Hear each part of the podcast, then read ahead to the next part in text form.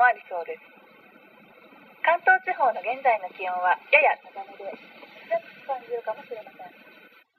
朝のうちは曇っていますが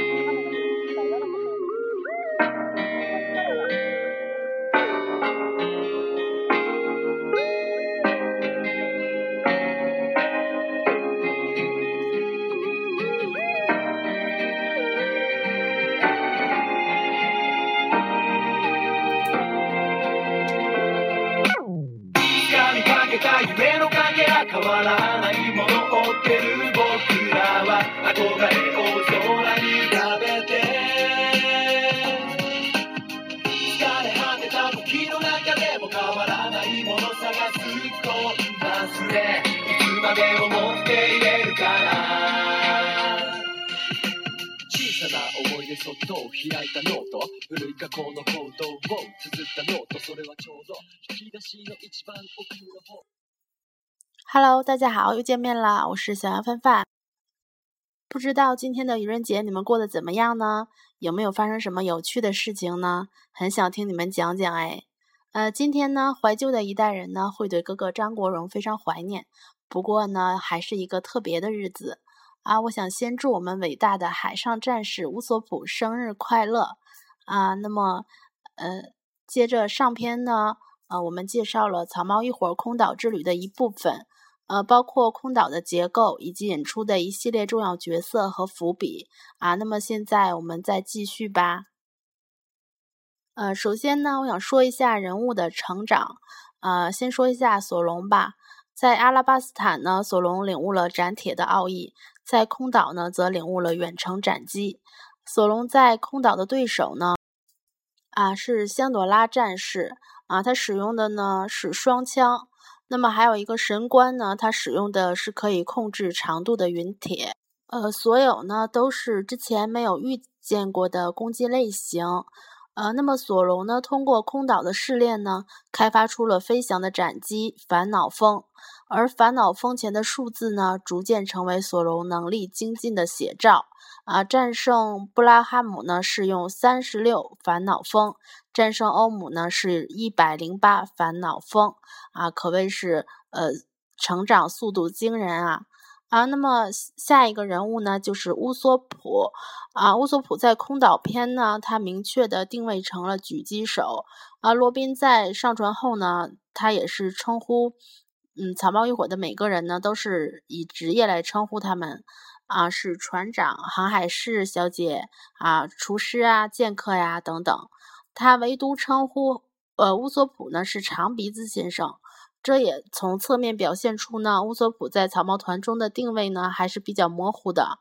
啊，他不是船匠呢，却做着修船的事；不是技师呢，却发明了很多装备。呃，上了空岛后呢，才明确的告诉别人我是狙击手。嗯，那么在战斗结束之后呢？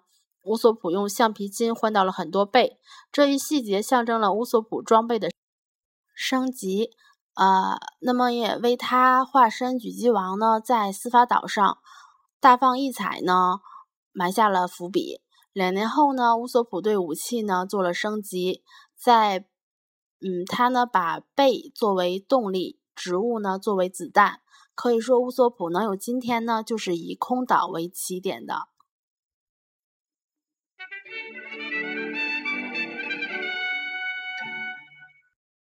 啊，然后呢，再说一说娜美吧。呃，娜美呢，在空岛篇呢，她是有了完全版的天后棒。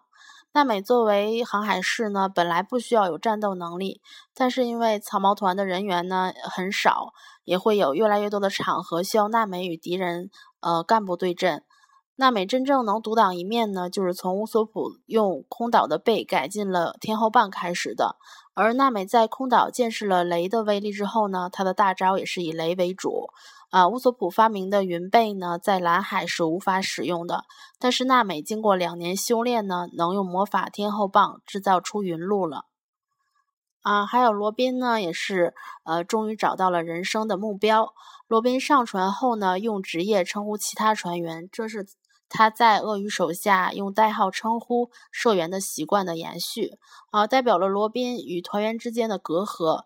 我相信呢，他最初上船的动机呢，只是躲避追杀，没有友情，也没有梦想。他的梦想呢，在阿拉巴斯坦王宫地下室呢就已经破灭了。啊，本来呢，他是打算连生命也交代了算了。呃，那么罗宾。对空岛的兴趣呢，也仅仅是出于对香香朵拉黄金城的兴趣。当他看到罗杰留在历史文本上的话后呢，啊，对历史文本的意义呢，才有了更高层次的认识，才有了继续航行的意义，啊，也有了模糊的梦想吧。这一梦想呢，后来在司法岛上也得以明确和强化。啊，我们再来说一说空岛篇的亮点。啊，首先呢，它的开篇气势非凡。从天而降的巨大探险船呢？啊，让我们怎么是捏了一把汗啊！啊，这艘船的体积呢是美丽号的三十倍以上，船员人数呢至少上百人。这艘船一定是上了空岛，因为它带着空岛完整的地图和威霸。但这样巨大的船在空岛一败涂地啊！我想很多海民也为之震惊啊！啊，那么是其次呢，就是价值观的碰撞。啊，贝拉米、路飞、黑胡子，呃，为了什么而战？刚登场的贝拉米呢，是极端利益至上，为了财宝和名气呢，可以不择手段，肆意欺凌。啊，那么黑胡子表面上和路飞呢是一样，只是为了目标而出手，但他的目标呢，与其说是梦想，不如说是野心。为了实现野心呢，他可以在白胡子团蛰伏十年，也可以毫不犹豫地对伙伴出手。啊，那么草帽团呢，在每个章节动手的理由呢，都有友情这一因素。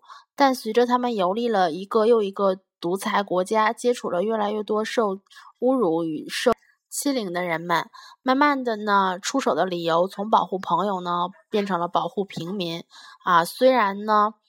啊，他们口中说不想做英雄，但是我觉得他们真的就是个英雄呀！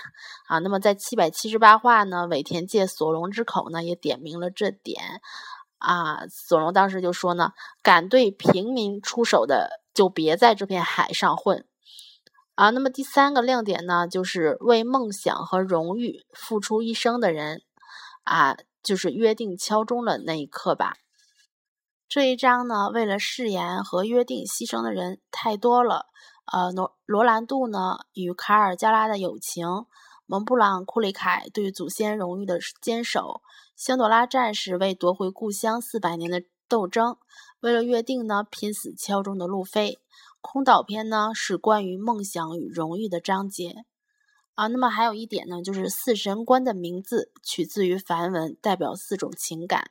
发现这一点呢，依旧是啊，之前的樱木花道啊，他在那他在一篇文章中写到过啊，空岛四神官的设定中呢，其实包含着人类的四种情感，而且每个人的名字呢，其实都是出自梵文。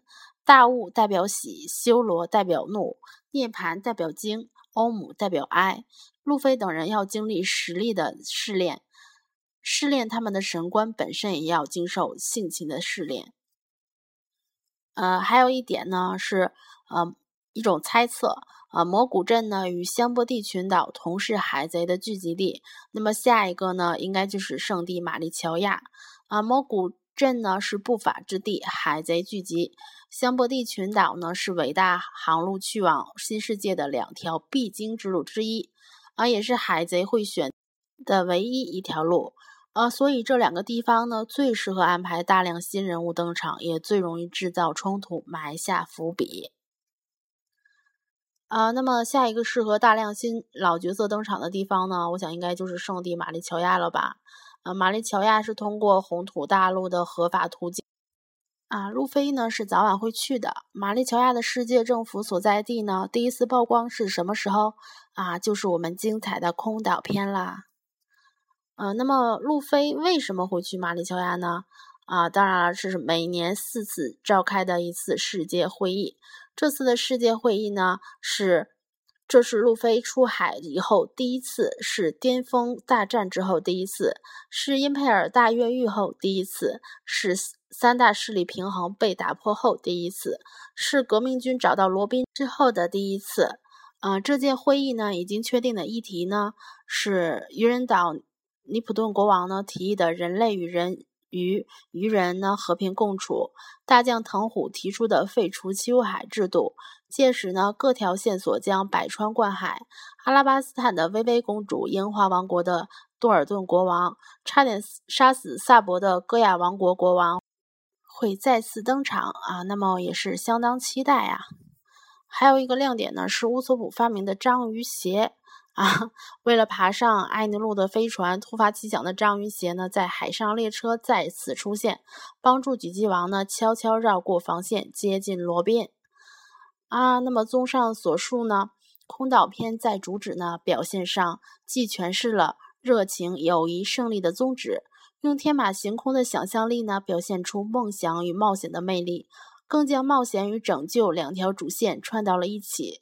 从此之后，寻找 One Piece 成为海贼王，揭示消失的一百年三大古代兵器的归属，拯救受压迫的人，这几大主题就拧在了一起。在结构上呢，巧妙地利用脱轨，产生一连串蝴蝶效应，酝酿并发酵了未来的剧情。在人物形象上呢，使主要的人物都得到了合理的成长。啊，那么本期呢，揭秘草帽一伙空岛之旅的意义呢，就到此结束了。感谢大家的收听，更多精彩呢，请关注《海贼王》人物分析的微信公众号哦。下面让我们听一首好听的歌曲，愉快的结束吧，晚安喽。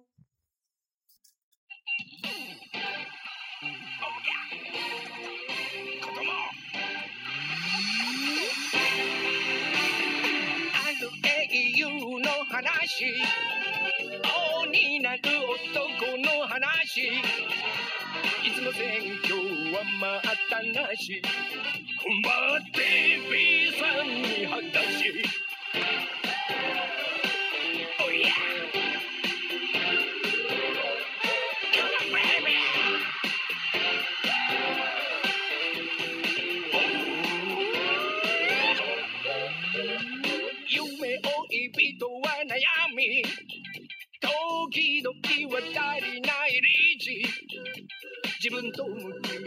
その先に進むために。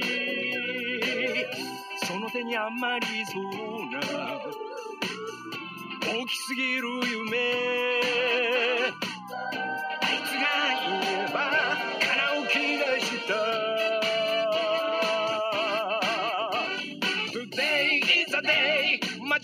待ちくたびれたぜ。君近な俺たちにもう夜はいらない。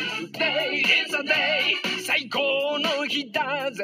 止まってた時計に蹴り入れてやれ。Oh, the